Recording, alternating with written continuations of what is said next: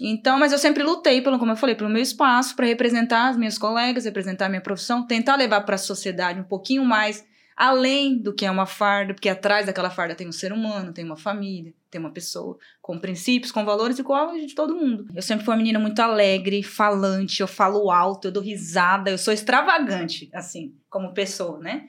E por um determinado momento eu fui percebendo que eu não estava sendo eu mesma. O meu brilho, ele foi sumindo. As pessoas falavam isso para mim. Ju, mas você não é assim. Cadê aquela Ju alegre e tal? E eu não conseguia identificar o porquê.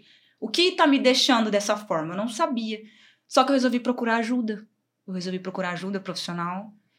A população andando armado, o cidadão de bem andando armado, faz com que o PEBA ele pense duas vezes, que ele sabe que o número de pessoas armadas aumentou. Então eu acredito que diante disso, automaticamente o número de delitos ele vem diminuindo, né?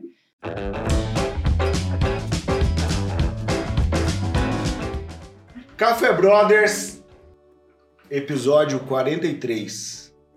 Seja muito bem-vindo, Netão. Boa noite, pessoal. Mais uma vez, 43 episódios já, hein? Você viu que legal, hein? Thiago Tamioso. Boa noite, cara. Hoje, hoje Tá você, silenciosa a sala hoje, né? você viu, cara, mas é que você penteou o cabelo, né? Eu vi Hum, você viu? lá, Eu, né? eu postei. Porque a galera acha que, que careca não pode pentear o cabelo. Eu Não sei de onde que surgiu essa história. Nossa, cara, eu tô mal. Um salve pra você também, Thiago Torada. Tá Opa. de volta aí. Tamo junto, firme e forte. Beleza. Um abraço pro Álvaro Lanza, que não tá aqui hoje, e nem o Vadim também, que faz hora que não aparece. Mas tudo bem. É, pessoal, antes de eu apresentar a nossa convidada de hoje, eu quero convidar vocês a nos seguir no Instagram. Você que tá no Instagram, se inscreva no YouTube, mas eu tenho uma notícia boa lá no YouTube, cara. Ah, Cara, tipo assim, subiu 200 seguidores. é? Aham. Depois daquela. Nós ficamos pistola aqui com o pessoal. O povo começou a criar Tipo, vergonha. lá tava e se inscrever. 400 e pouco. Ah. Agora tá quase chegando um milhão. Só foi 200 que aumentou, né? Volta pouco, volta pouco. Rapaz do céu, os matemáticos agora se reviraram no caixão, Rapaz, estão sim. mortos já.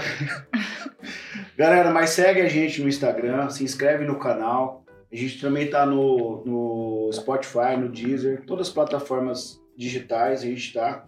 E eu vou deixar o, o Thiago, ele vai abrir uma conta lá no Twitter, que ele é mais chegado do Elon Musk, né? Com certeza. Então tá bom. Deixa eu apresentar a nossa convidada de hoje.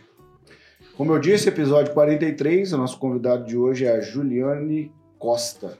Oh, Passou perto, quem- você viu, né? Deu uma respirada Você viu, ali. não? Ela é policial ar. militar há oito anos. Ela também é influência digital. E ela é noiva do João Paulo, o goleiro do Santos. Responsa, hein? Você viu? Cara, ela. Rapaz, essa menina aqui é uma, uma heroína, né? Seja muito bem-vinda no Café Brothers. Obrigada, obrigada pela oportunidade. Gostaria de agradecer já o convite de vocês. Um prazer estar aqui. Espero de alguma forma contribuir com vocês e com o pessoal de casa. Caramba, Tamioso, ela fala bem, cara. Ah. E, e vamos frisar, hein? Ela saiu de um plantão Saiu e de um faz plantão. duas noites sem dormir, hein? Pensa bem. Então, É, e eu reclamando, todo dia, meio-dia tá dormindo. Você viu? Mas hoje ela já bateu um, um energético É, aqui pra já ela tô ficar no 12 ligadona. aqui já. Vamos lá. Gente, é o seguinte. A gente também está muito feliz tá, ter você aqui com a gente, uma policial militar. A primeira policial que veio aqui no Café Brothers, né? E já pra gente não perder muito tempo aqui, tipo, de onde que saiu essa ideia? Assim, eu vou virar policial. E com, com que idade que você tomou essa decisão? É, eu tinha 18 anos, 18 para 19 anos. Não tinha. Normalmente os policiais seguem uma, uma linha familiar, né? Já tem pais, tios, eu não tenho ninguém na família policial. Não tenho acesso, não tinha acesso nenhum e nem sabia como funcionava. Que hoje em dia isso também é uma grande dúvida das pessoas. Como é que faz para ser polícia? Ah, é concurso? É currículo? Como é que faz, né? Tem muita gente que não sabe como é que faz. E eu era uma dessas pessoas. Eu não sabia como fazia para se tornar policial. Porém, eu tinha um amigo, que ele é meu amigo até hoje, inclusive formou comigo, Fábio Santana, tá no DOF, Santista também. Ó, E ele, o pai dele era policial. O pai dele era policial. Quando abriu o concurso, o pai dele automaticamente influenciou ele a fazer a prova, né? E nós, por sermos da mesma rodinha de amigos, ele comunicou pra todo mundo lá e eu vi ali uma oportunidade de fazer a prova. Mas eu não fiz cursinho, eu não tinha condições, na verdade, de fazer cursinho. E estudei por conta pró- própria, né? Tinha acabado de sair do ensino médio, então tava com a cabeça fresca, digamos assim. Prestei o concurso, passei de primeira. E Primeiro cidade- concurso da minha vida também. Nunca tinha feito nenhum concurso antes. Que Que cidade que você tava?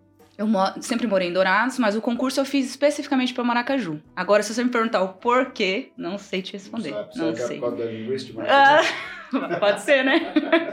Não Não. sei porquê. Então você tinha 18 anos, 18 fez anos. o primeiro concurso, Sim. já passou. Sim.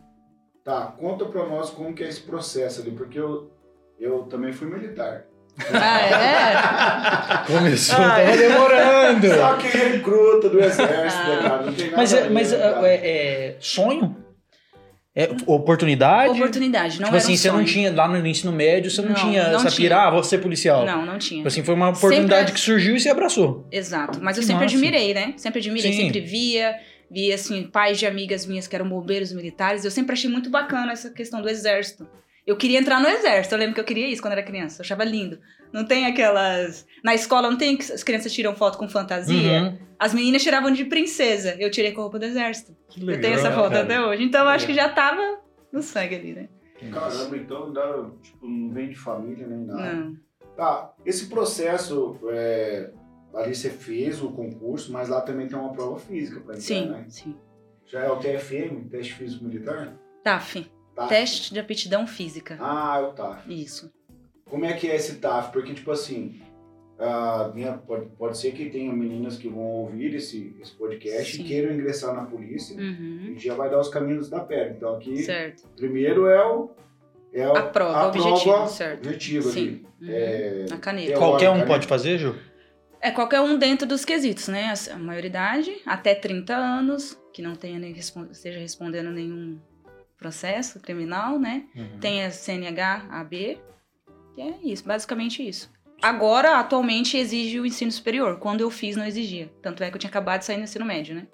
hum, quer dizer que atualmente, Atualmente, se quiser ser policial militar, tem que ser tem que superior. nível superior. Legal, hein? deixa eu te falar. Peneiraram bem, hein? É, Até a coisa. polícia tem que ter é, ensino superior né? e É. os nossos Não. políticos não. Não, não. É Pra você ver. engraçado, né? É uma bela comparação. É, também, às vezes, se, se for ter que ter o. o Você não precisa nem ter dedo pra ser político, bicho. né? e aí, como que é esse teste físico lá? O teste físico ele é a última etapa. Para É a chegar, última é a etapa? última etapa. Antes dela tem a prova, você passou na prova, depois tem o exame psicológico, né? E também exame médico, que você faz uma bateria de exames para ver se você tá apto a entrar ali. Medir ali a sua saúde. E aí, por último, o teste físico, que normalmente é o que mais reprova, né? É uma corrida? É, Ok. são, quando eu fiz, era exigido abdominal, tem um determinado tempo e a quantidade que você tem que fazer em um minuto. Antigamente era um minuto. Abdominais, flexões e a corrida, por último. Tudo no mesmo dia. Então, quer dizer, você, menina de 18 anos a 30, que quer entrar na polícia agora, então. Formada, você- exatamente. É, formada. É, então já não entra mais com 18, Não né? mais É. com 18, né? A não ser que seja crânio e formou, né? É, verdade. Virar aqui? Vamos ajustar aqui. Aí. Aí. Ele nunca gravou. Ah, entendi. Você já procure uma academia, né? Eu tive que procurar, inclusive. Eu tinha muita dificuldade, Hum. eu sempre fui muito magrinha. Então eu tinha muita dificuldade. Até pra o IMC eu tive que engordar uns quilinhos, senão não ia, não ia passar. Até isso. É isso. Tem a Ah, questão tá. da altura e peso, né? Para mulheres, a, a altura mínima é 1,60. Eu tenho 1,63. Então, eu passei por 3 centímetros. e aí, eu tive que engordar um pouquinho para poder passar nos exames, para dizer que tava tudo bem, né? E tive que também ir pra academia e treinar corrida, porque eu tinha pavor de correr. Eu não conseguia correr uma quadra, assim. Eu não conseguia. Então, eu tive um ano, que demora esse processo, Era né? isso Então, que eu eu tive um perguntar. ano de preparação pro o- dia da O prova. intervalo entre você fazer a prova, ficar sabendo que passou, Passou, e ter e todos esse esses teste, trâmites é um, foi mais ou menos um ano. i- Isso é pra qualquer um. Exato. É que demora, às vezes, da demanda da, da banca do concurso, né? Mas a Ah, minha demorou entendi. todo esse processo aí, todo esse tempo. Juliane, tem o mínimo e o máximo exigido ou não? Só, é só o mínimo? Você fala pra. Em, em exigência física. Não, tem a nota mínima, mas ela pode te Eu, desclassificar. eu falo né? assim, por exemplo, assim, a pessoa que às vezes ela é esbelta. Esbelta, não, desculpa, ela é um pouquinho gordinha. Ah, entendi. né? e, e ela, e, ela, e ela, tipo assim, é um policial americano de filme que come donuts, né? Aham. E ela não vai passar no teste, né? Ela tem um, tem um máximo permitido. Tem também o máximo, tem. Tem também. Então tem que estar em forma mesmo. Exato. E o teste psicológico é pra ver se a pessoa tá apta a usar arma, né? É. Especificamente isso, né? Diretamente, sim. Nesse- Pode falar. Pode. É o mesmo, é o mesmo tipo de concurso, o mesmo tipo de teste, o mesmo tipo de prova, tanto para trabalhar na rua quanto interno? Exatamente. Todos passam pelo mesmo processo. Isso é porque às ser. vezes tem gente que tem vontade de trabalhar na polícia, mas não tem vontade de trabalhar em campo, muitas vezes. É, né? Ou às vezes também não tem o jeito, né? Porque trabalhar na rua também não é pra todos. A Sim, gente sabe com isso e quem tá ali no dia a dia também sabe. Às vezes não se identifica, sabe que não. não é. Às vezes tem um sonho, só que chega lá e vê que É. o sonho não é. Só que a gente sabe, a gente também tem que engrandecer o trabalho de quem tá por fora ali. Porque não é simplesmente só os policiais que estão na rua. Lá no quartel existem os policiais que estão na administração que fazem tudo funcionar. Nós que estamos na rua precisamos de quem tá lá atrás também, entendeu? Legal. E assim, quando você passou na, na, na prova, você já começa a receber a remuneração? Como aluno. Você Como fica aluno. durante. Aí você passa e começa o internato, né? Da, a escola Isso- da isso polícia. depois da- Isso da- depois de, te- de das, os quatro etapas, das quatro etapas. Aí O meu curso durou nove meses. Nove meses. Aí, nove meses aí saiu a formação. Formação. Saiu como soldado. Aluno. Aluno, Aluno. soldado. Você não tem arma ainda, né? Tipo, Menos que soldado é aluno. É menos, é o aluno. Aluno é bicho. A gente costuma falar que aluno é bicho do cão, porque aluno, assim. Imagina, é de- uma pessoa, é um leigo, completamente leigo, que a vida dele muda, entendeu? Ele Assim? só anda de camiseta branca. É, exatamente, uma calça jeans, gente. É horrível. é horrível, meu Deus. É mais ou menos assim a entrada do recruta, só que demora. O período base do recruta é três meses. De- entendi. você aí passa por uma formatura e você recebe a boina, né? Hum, No caso, eu, eu servi numa arma de, infanta- de engenharia, né? Entendi. E Cada arma tem um período de, de, de formação. Mas o do policial militar, cara, achei legal o nove meses, porque você vai trabalhar diretamente com a sociedade, né? Exato. Tem que ter esse, todo Tem- esse o treinamento é todo baseado nisso. preparo. Nisso. Ah, Nada. tudo, né? Porque você não sabe nada. Você vai aprender sobre arma, utilização de arma, você vai aprender sobre abordagem, você vai aprender basicamente alguns crimes. As pessoas acham que o polícia sabe de tudo. É incrível isso. É igual não. médico, né? Exato. Qualquer, tipo assim, qualquer coisa a pessoa acha que a polícia sabe, não é. A gente sai dali com o básico. E realmente o trabalho de polícia ele é aprendido no dia a dia. A gente vai lidando todos os dias com as ocorrências, com as pessoas, diversos tipos de pessoas. E aí você vai se capacitando cada vez mais, né? Como é que foi o primeiro dia da Juliane na, na, na polícia ali? Ó, primeiro dia de trabalho, tô saindo na viatura pra, pra ter. Como é que foi o primeiro dia? Eu, eu me lembro que eu estava bem nervosa e eu vi que eu não sabia nada. Entende? Porque assim, as pessoas ligavam, passava a ocorrência pra viatura, eu tava com um sargento que hoje em dia ele já se aposentou, né, aqui de Maracaju. E aí eu falava, mas que, que- como assim? O que, que a gente tem que fazer? A mesma coisa de falar pra vocês, ó, aconteceu tal situação. O cara tá embriagado, por exemplo, e infelizmente bateu na esposa. O que você vai fazer? Eu tinha que saber o que eu ia fazer, mas eu não sabia o que eu ia fazer. Então a gente precisava da experiência dele pra poder ver o que ele ia fazer, pra eu aprender a fazer, entendeu? Então o primeiro dia foi bem, ner- eu fiquei bem nervosa, ansiosa assim. Fiquei no ba- mais na base do olhar mesmo. Não tinha muito o que fazer, não. Saiu armado. Sim, armada.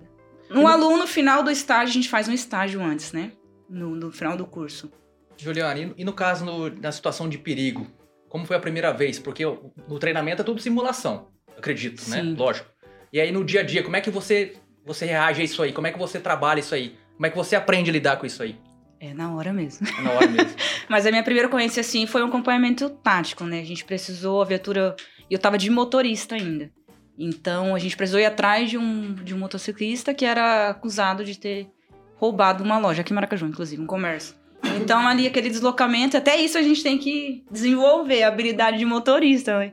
Então a gente teve que ir atrás desse cara ali, adrenalina Um milhão. um milhão, e você tem que cuidar, porque você tá responsável sobre a segurança dos seus colegas e de quem tá na rua também. Porque o meliante, ele não tá nem aí, ele passa por cima de todo mundo, ele atropela, ele faz- Exatamente isso que eu ia te falar, porque o meliante, vamos dizer assim, ele não tem responsabilidade com a Nenhum. sociedade. Sim, O policial, além de você ter a responsabilidade dos seus colegas, tem responsabilidade com a sociedade. Então é difícil pro policial, né, cara? exato. O cara, o cara tá ali dentro ali, ele não pode sair igual o filme de Hollywood lá, né? Destruindo todo tudo, mundo. Destruindo é. a cidade, Igual né? GTA, alguma coisa assim, não dá. Infelizmente, não dá. A gente queria, mas não dá. E deixa eu te falar, um- a gente já tá seguindo nesse, nesse caminho. Você já teve alguma ocorrência que você teve que trocar tiro? Trocar tiro, não. Não houve a troca. Não houve a troca, É. porque não deu tempo. Foi Não, não, não foi necessário. Não deu tempo de ter a troca, exatamente. Mas não, como que eu posso te dizer, não houve esse embate. Foi só de uma parte, entende? A polícia tirou e É, eliminou. exatamente. o não, não chegou a eliminar, não, nunca feri Só ninguém. feriu, só. Gravemente. Só, só carinho, é só carinho. Não, eu entendi. Foi, foi, foi tiro de beijos, É, entendeu? eu entendi. nada E é- pra. E assim, Juliane, fala pra, pra nós aqui, se você, é claro, se você puder comentar com a gente aqui, qual que foi, assim, o, o chamado que você teve, assim, mais difícil de atender, assim? Você chegou lá na ocorrência e falou, caramba, não, não acredito que isso tá acontecendo. Olha, já teve várias e várias situações. No começo eu até ficava muito mal após. Após, né? Quando eu saía do serviço ia pra folga, aquelas coisas me remoíam no psicológico mesmo, assim. Eu não conseguia dormir, enfim. Hoje em dia, não vou dizer que eu não ligue pra isso, mas a gente vai acabar criando uma casca, né? Então, assim, quando eu saio do serviço, nem o que aconteceu ontem, eu já desliguei. Hoje eu tô aqui com vocês, tô dando risada, vou pra minha casa, vou dormir e eu tento me desligar. Mas eu lembro que no começo foi difícil por isso. Eu, eu pareço que eu sou brava às vezes assim, mas eu por dentro eu me remoía com algumas situações, né?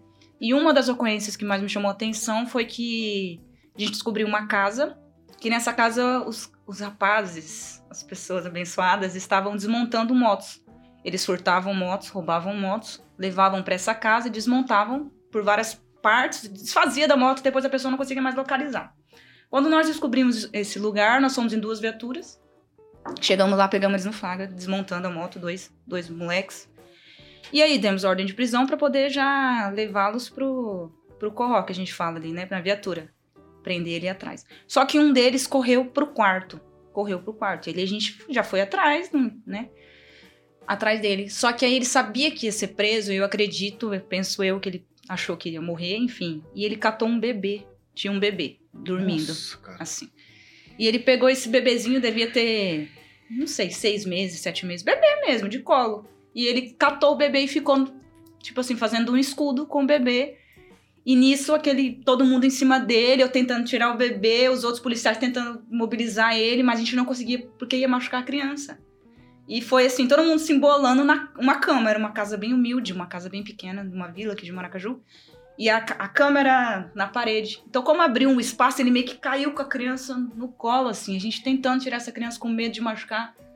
Enfim, foi assim, foi muito marcante pra mim. Porque quando a gente conseguiu tirar a criança, eu, por ser mulher, automaticamente eu fiquei com a criança no colo, né? O pessoal conseguiu prender ele, jogamos ele lá. Levamos ele na viatura.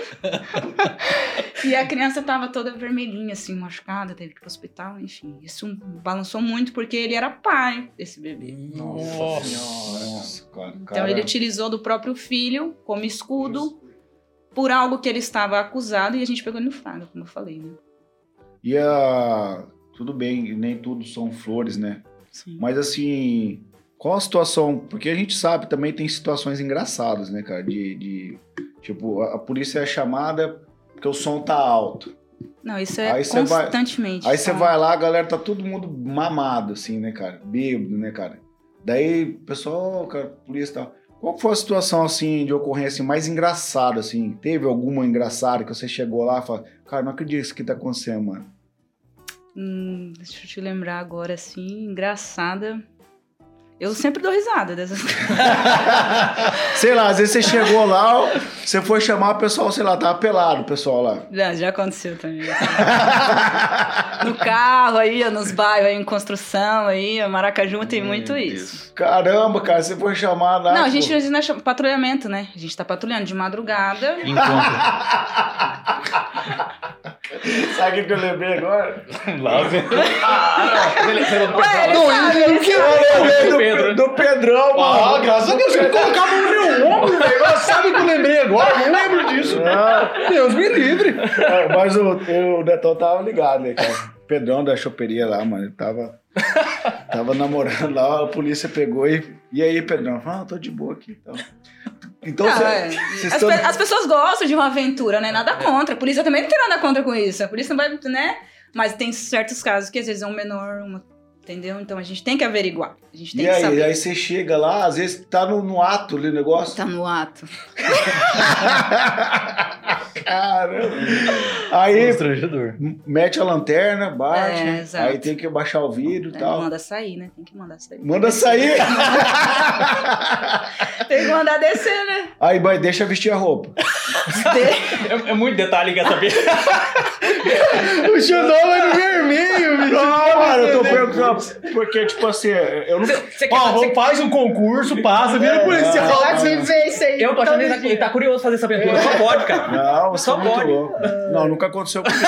Graças a Deus. Não, mas eu sempre, principalmente a mulher, quando eu tô nessas ocorrências, eu vejo que a mulher, a mulher ela fica, né, vulnerável, Constrangida, constrangida. Então eu sempre, o cara desce, eu já nem, eu, eu não olho, eu já vou pro lado da mulher, eu já peço pra ela se vestir. Deixo ele que se entenda com os meus colegas.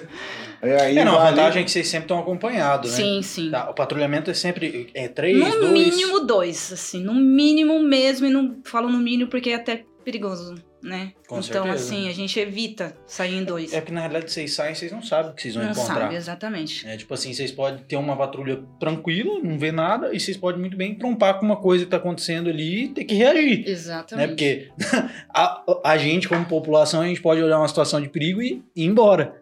Vocês estão lá para defender. Tem que Então vocês têm que reagir, não tem que tem resolver, né? É que nem eu ontem, eu tava tive isso ontem, segunda-feira. Eu acreditava que seria um plantão tranquilo. Eu falei, nossa, segunda-feira hoje. vai- Foi assim, a gente costuma falar, no sábado a porta do inferno ela é aberta. Sábado. Mas ontem era um sábado misturado com domingo, que também é bem agitado. Ontem foi uma segunda-feira atípica, sabe? E a gente, como você falou, a gente não sabe o que espera. Bem no meu dia. que no caso do seu dia, né? Exato, bem no meu dia. Mas eu gosto, eu, É, eu gosto. Que são, você falou, eu, eu tava pensando aqui, porque a Patrícia é médica, e assim, na pandemia, por um lado, no, no, no caso da medicina foi ruim porque, né, aconteceu o que aconteceu, Sim. mas em relação para os médicos, por exemplo, os atendimentos corriqueiros diminuíram drasticamente. Então, tipo assim, é, o cara com dor no joelho, ah, é, tá com a mão doendo faz quatro meses. Uhum. Esse, esse tipo de atendimento parou no hospital. Como que foi esse período pandêmico, vamos colocar assim, para vocês lá? Olha, durante a pandemia, como você falou, nesse foco aí, diminuiu também. Diminuiu muito as ocorrências de furto. Porém, teve uma que aumentou muito, que é briga de marido e mulher, né? Acho que fica- Caraca, velho. ficaram muito tempo em casa, convivendo Descobriram que estavam casados. é, mas assim, é Violência gente- doméstica. violência doméstica aumentou É, eu muito. vi esse dado aí Ah, mesmo. é. pena, cara. Então foi real na nossa Foi cidade real, mesmo. foi real. Tá. E você, quando é mulher, com o fato de ser mulher, chegar numa situação dessa, cara? O que, que você pensa, assim, tipo, De violência doméstica? violência doméstica? Olha, eu vou falar uma coisa agora que algumas pessoas podem até interpretar de outra maneira, mas eu vou tentar ser bem direta. Eu não costumo tomar partido. Eu sei é que. você não sabe o que tá Exato. acontecendo, né? Porque assim, é muito fácil as pessoas falam, ah, ela é mulher, ela sempre vai puxar pro lado da mulher. Não. Por quê? Porque eu já presenciei ocorrências de que assim, que a mulher ela se machuca pra falar que foi o cara. Putz, Nossa cara, aí acontece Porque ela mesmo. sabe que a justiça, querendo ou não, assim, pra esse. Vai favorecer vai ela. favorecer ela. E assim, aí o policial chega lá, vê a mulher machucada, entendeu? Ela tá acusando o cara ali, então. Enfim, ao mesmo tempo que eu também já fui em ocorrência que o cara batia a cabeça na, no vidro pra se machucar pra falar que foi a polícia, entendeu? Então, assim, é os, ambos sexos ali fazem, cometem esse tipo de coisa. Mas em violência doméstica eu não procuro tomar partido inicialmente. Você Claro que- chega, calma, calma, vamos Sim. ver o que tá acontecendo. Sim, a gente conduz pra delegacia, eu converso em particular com ela, porque às vezes ela se abre mais com a policial feminina, né? Às vezes se sente mais à vontade. E aí a gente vai vendo o que realmente aconteceu. Juliana, eu quero mudar um pouquinho o foco. Né? Sim. Então, No caso de ser mulher, Uhum. como, como foi pra você é, entrar num ambiente totalmente masculino? Porque a- Totalmente masculino. eu, eu não sei dados, mas deve ser mais de 90% de homens. Cerca de 90%, 90, 95%. E como que os, os- os policiais masculinos e como os pebas, na verdade, é, reagem quando são, são abordados por você, por, Por exemplo? É. Então, em Maracaju nós somos. Agora chegou uma menina nova, então nós somos em três policiais femininas para Maracaju inteiro. Mas antigamente eras- éramos só duas. Eu e a Marcela estamos aqui há oito anos. E essa menina veio agora para somar com a gente, né? Mas é, no começo foi de- desafiador. Porque, eu sou- como eu falei, eu sou magrinha, né? Menininha, magrinha, as pessoas às vezes não, não têm aquele respeito. Então eu sofri muito preconceito, inclusive dentro da própria instituição. Na corporação. Sim. E tive que ganhar o meu espaço. Eu lutei pelo meu espaço para provar para os meus colegas que estariam seguros comigo, que por trabalhar com mulher eles não seriam inferiores, porque pode acontecer isso também. Às vezes, digamos que você é meu colega, você fala, pô, eu não vou trabalhar com a FEM. É FEM que a gente fala, né? Só eu e a FEM? Vai na ocorrência lá, o cara vai vir pra cima, tá eu e a FEM. Então a gente Ah, sofreu já cara, muito O cara, isso. tipo assim, ele começa a pesar numa balança que a vida É, dele talvez não tenha FEM. uma sobreguarda ali, né, cara? Por, por exemplo, é, se o Neto fosse um policial, todo mundo ia ficar confortável com ele, né? Sair com ele pra viatura ali, né? Tal. Sim. Não, vou com ele. Tô usando ele de exemplo. Sim, aham. Então, às vezes, o, o cara não queria sair com a policial feminina É. por conta de chegar lá, ter uma, uma desavença na, na casa, ter uma briga, ter um embate físico, e aí a policial, que é mulher, Colar as placas que a gente fala. Às vezes colar, não, não tem reação. Travar. Travar, exatamente. aí devagarinho você foi tendo Foi. um jogo de cintura, Sim, tal, exato. ganhando, confiando, ganhando o teu espaço, e hoje você conquistou o respeito dos teus Dos colegas. meus colegas, exatamente. Eu posso dizer que qualquer um deles toparia trabalhar comigo. Isso aí não tem receio. Eles não têm receio, assim como eu também não tenho milindre de trabalhar com ninguém. Netão mudou a marcha ali, eu também vou mudar. É o seguinte, como é que é a tua relação hoje sobre a sua ótica em relação à sociedade versus a polícia? Como que a sociedade vê a polícia hoje? Hoje o olhar mudou bastante. De quanto tempo pra cá? É, eu, não, não faz muito tempo, não. Se for colocar em anos aí, cinco anos, mais ou menos. Quando eu entrei, ainda não tinha essa, esse olhar um pouco positivo, digamos assim. Era não só o olhar, né? Como a gente. Até a fam- própria família via isso, né? Quem, a gente fala, quem gosta de polícia é o polícia mesmo e a família do polícia. Quem gosta do polícia é a polícia e a família do polícia. Hoje em dia a gente vê que não. Tem muita gente que respeita, que gosta. E a gente recebe esse carinho, a gente vê na rua. Eu, assim, o prazer que eu sinto é quando eu tô patrulhando. E a gente passa na rua, as crianças olham, chamam os pais, sabe? Assim, Acontece das pessoas querem tirar foto com Nossa. você fardado? todo plantão tem. Não, Legal. tudo bem, né? Que Sim. você é diferenciado, né? Você, é uma pessoa bonita, né? Se fosse um cara de lá. lata igual você, assim.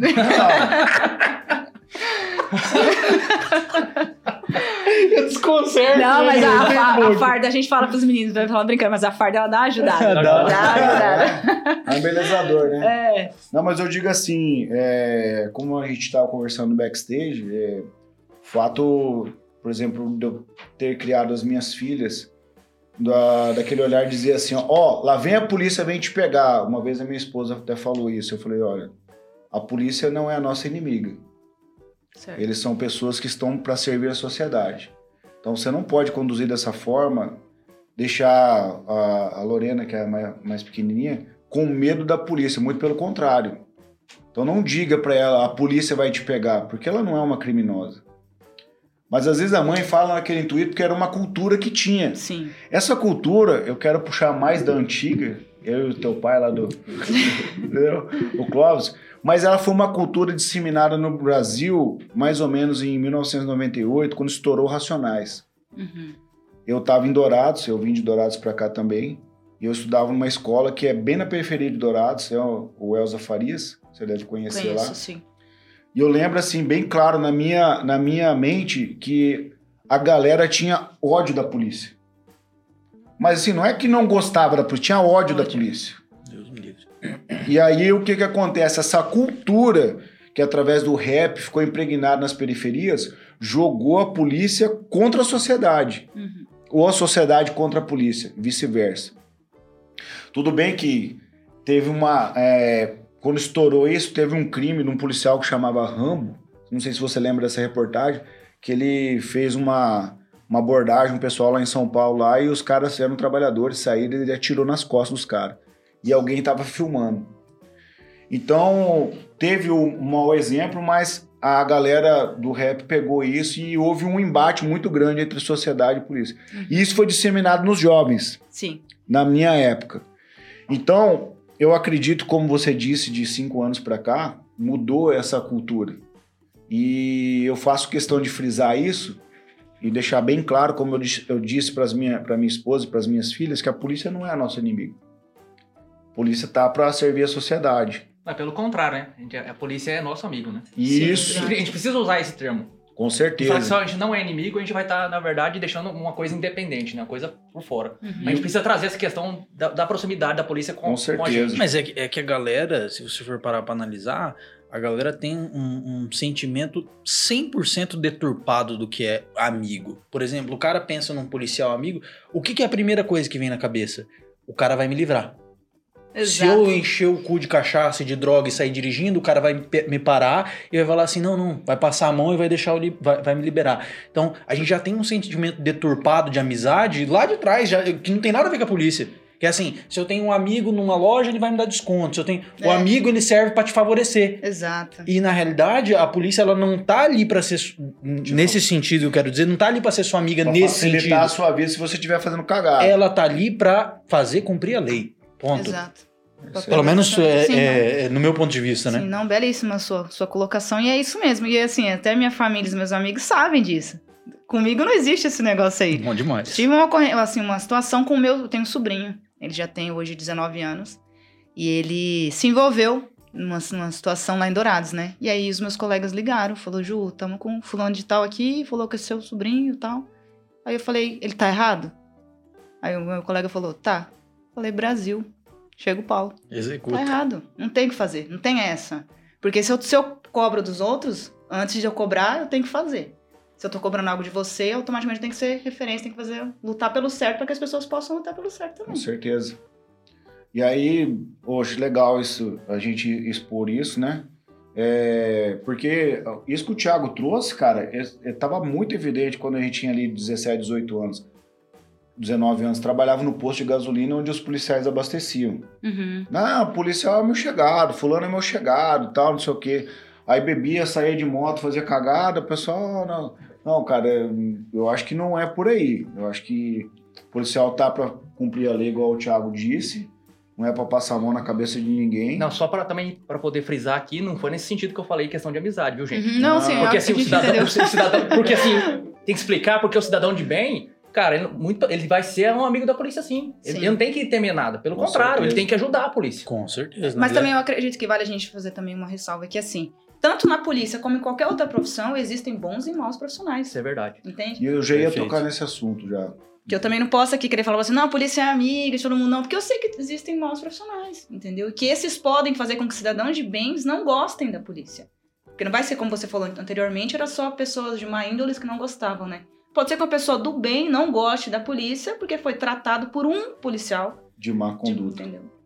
Então, assim, é, é, eu acredito que mudou muito isso, mas a, a questão da corrupção ela foi uma realidade. Sim. na- é uma realidade, né, no- na corporação, infelizmente. Não estou dizendo aqui só Não da só na polícia. corporação. É, em Não, to- Exato, todos é. os lugares. Não estou dizendo só na polícia militar, civil, federal, enfim. É uma, uma página triste que tem na, da, na corrupção. E porque, assim, deixa de se de cumprir a lei para cumprir objetivos próprios. E quando a pessoa está ali para cumprir os objetivos próprios, ela está para fazer qualquer coisa. E quando ela cumpre para fazer qualquer coisa, ela passa em cima de qualquer pessoa Sim. entendeu? Por um interesse próprio que a gente sabe de histórias que já aconteceu. O que fazer para quando tem uma, um, um mau comportamento desse? Qual que é o procedimento que a polícia tem para corrigir um mau policial? Dentro, dentro da Dentro instituição, Isso. é, nós, além de respondermos civilmente, nós respondemos também militarmente. Tem duas justiças, Sim, então. tem duas. A gente responde, tem o presídio militar. Então, se chegar a ser comprovado que o policial cometeu crime, se for comprovado, ele vai ser preso como cidadão comum, porém, no presídio militar. né? Não tem como jogar um polícia lá dentro de uma cela com 20 caras, que às vezes ele prendeu 15 que tá lá. Putz, cara, isso aí é complicado, mano. Que triste. Mas dentro, a, a- dentro da instituição, a lei é seguida rigorosamente. Tem a corregedoria? Tem a corregedoria. E até a corregedoria ela serve justamente para isso, para investigar condutas inadequadas dos profissionais de segurança. Se um cidadão de bem, vamos supor, ele se sentiu, sei lá, foi tratado mal, como que ele faz para denunciar um mau policial, vamos supor? Ou um policial pediu dinheiro para ele, sei lá, por qualquer motivo. É, ele pode estar, a princípio, primeiramente, é, comparecendo ao onde- o local onde esse policial trabalha para conversar com o comando, né? Aqui nós temos nosso comando, toda unidade tem o seu comandante. Se não for resolvido na instituição, ele vai levar para cima. No caso, seria a corregedoria. Corregedoria. A corregedoria vai mandar esse processo para o comando e assim vai ser investigado. Deixa eu puxar um gancho que a gente tá falando de, de, de, né, de- de como o policial age, a lei pra polícia, vamos colocar assim. Sim. Não, não sei se é assim hoje ainda, mas na minha concepção, até não muito tempo atrás, era muito injusta a forma como o policial conseguia conduzir certas situações. Né? É, é, o policial tinha que pisar em ovos para tratar de diversas situações. Isso ainda continua? Isso ainda persiste? Melhorou? Piorou? É a mesma coisa? Como que tá? Ainda, ainda persiste algumas situações. Como vou dar um exemplo assim, que eu acredito que vai ser fácil para as pessoas entenderem. Maracaju é uma cidade pequena. Todos se conhecem. E algumas pessoas utilizam desse todos se conhecem para se auto-beneficiar. Eu sou filho de fulano, eu sou Nossa. parente de fulano. E é de uma certa forma querendo intimidar o agente de segurança pública ali. Sendo que o agente está representando o Estado, ele não está representando o prefeito, ele não está representando ninguém da cidade. Ele está representando o Estado, a lei. Difícil isso, né, cara? É porque real- realmente se a pessoa tem uma influência, você sabe com quem você tá falando? Exato. Isso é, é- isso é um legado. É um legado do coronelismo. Que rodou muito no nosso estado, cara. Então te- tem, tem, tem até hoje, né, famílias muito fortes no nosso estado. E essas famílias são, é- eram a lei. Né? Eram a lei há, sei lá, 100 anos atrás, eram a lei aqui. Então ainda a, a família ainda tem esse sentimento, muitas vezes, de achar que tá acima da própria polícia. Sim. Vamos colocar assim, acima da própria lei, não da polícia em si, né? Porque a, a polícia está executando, né? A lei é legislada, né? Alguém fez a lei para a polícia executar. Então, tem muita gente que acha que está acima de- da lei por fazer parte de família tradicional, por ser amigo do prefeito, amigo do governador, amigo de alguém, né? Então, é, é muito triste isso. Mas não, não era nem nesse ponto. Eu falo assim, por exemplo, é, é, você está prestes a entrar num embate físico, né? Uhum. É, há um tempo atrás, se o policial chega a arrancar a arma e dá um tiro, num, com perdão da palavra, dá um tiro num vagabundo, policial respondia e, e passava re- o resto da vida sem conseguir fazer nada. Isso ainda eh, continua essa, essa, esse medo, vamos colocar assim, porque é um medo, né? Sim, ainda existe. Tem certas situações que a gente acaba ficando de mãos atadas, né? Assim, não tem muito o que fazer, porque se a gente age, como você falou, tiver que agir no calor da emoção, pode acabar fazendo, tendo uma atitude que vai gerar uma consequência pro próprio policial. Então, às vezes, às vezes a gente olha pra situação, será que vale a pena? Tem coisas que, infelizmente, a polícia não consegue. Por isso. Eu não, porque eu vejo assim que a população, em, em sua grande maioria, tende a cobrar muito do sistema Sim. policial, né? Só que, cara, a própria lei não ampara o policial. Não para, não para. Então a gente é o seguinte: já aconteceu de um cara você ser abordado assim, e o cara pegar e falar, não, vou sentar a mão na orelha dessa policial, ela tá achando quem que ela é. Ou o cara pegar e falar assim, ó, quer saber uma coisa? Vai tomar no seu rabo e tal. O cara desacatar você. É, diretamente por eu ser policial, eu ser a mulher, não por isso, mas. Não, não, assim, ó, sabe por quê? Os caras tão rindo, mas tem muito cara vagabundo que ele não, ele não quer nem saber Sim. do policial. O policial é policial, tal, não sei o quê. Não, Mas se já caso- existe esse abuso com, com o policial homem, Imagina mulher, então. mulher, sim. Né? É, porque, cara, querendo ou não, não, não é uma questão de. Não, é- não tem nada a ver com preconceito. É, vo- você é uma mulher pequena. Tipo assim, é diferente. Pegar um cara, colocar um neto Sim. com uma farda de policial e você. O cara, obviamente, vai ter mais neto- medo do neto. Exato, mas agora eu Entendeu? lembrei de uma história que deve ser engraçada, que eu não falei no início. Ah, falando aí. A gente foi, nós fomos é, numa ocorrência, abordamos. Um cara tava seguindo um ônibus. Um cara de carro tava seguindo um ônibus escolar aqui de Maracaju. Ah, licença. De faculdade, essas coisas aí. E aí ele queria cobrar o motorista, tipo assim. Ele queria, tinha um rolo com o motorista. O motorista ligou lá na polícia e falou: Ó, o cara tá me seguindo, o carro tal, assim, assim, assado. Aí foi eu e o sargento, que hoje em dia já se aposentou também. E aí nós fomos abordar o carro. Eu fui ali, com- eu tenho essa mania de conversar com as pessoas, né? Eu que faço esse papel de Abordagem. abordagem, ali. Fui conversar com ele, ele, ele tava com a, com a mulher dele e ele assim. E esse cara, ele assim. Ai, cara, é até engraçado, porque eu, eu já aprendi ele umas três, quatro vezes. E assim, Já é conhecido. já. Então e, é, ele e é- e é inocente, né? É, né? Só que ele tem uma birrinha minha. E eu tenho uma birrinha dele, entendeu? Então, assim, toda vez é sempre no rigor da lei ali mesmo. E aí eu já, já chamo ele pelo nome, enfim, já falei pra ele descer, ele todo marrentão, sabe? Todo marrentão. E nós já sabíamos a situação, só que eu não sabia que era ele que tava ameaçando o cara lá, né? Quando ele, a vítima contou, relatou os, os fatos, a gente ia conduzir ele. E ele olhou pra mim e falou assim: Não, mulher nenhuma vai me algemar. Putz. Aí o sargento que já me conhece, né, olhou pra mim falou: Não, você vai ser algemado, você vai ser algemado por ela. Aí nisso chegou outra no- colega nosso, porque assim, o cara, ele era realmente grande, só que não foi preciso tanto isso. A gente entrou ali em luta corporal, algemei ele, levei ele pra delegacia. E inclusive fiz a escolta dele depois. Porque tem isso também, a gente não só prende, a gente faz escolta dos presos também. Levei ele pro presídio. Caramba, ele foi pro presídio. Foi. Aí no presídio ele ainda me pediu desculpa. Aí ele me pediu desculpa, Juliane. Desse jeito, né? As pessoas acham que é íntimo, entendeu? Ô Juliane, me pediu desculpa pra você, cara. Ainda até me elogiou, assim, sabe? Até me elogiou. como mulher mesmo. Mas aí, eu acho que ali aí ficou preso, deve estar preso, não sei se ele saiu já, mas aquela pessoa tinha um impasse, um impasse com ela, que eu já tinha prendido ela várias vezes, e toda vez ele tinha essa marra porque, por eu ser mulher.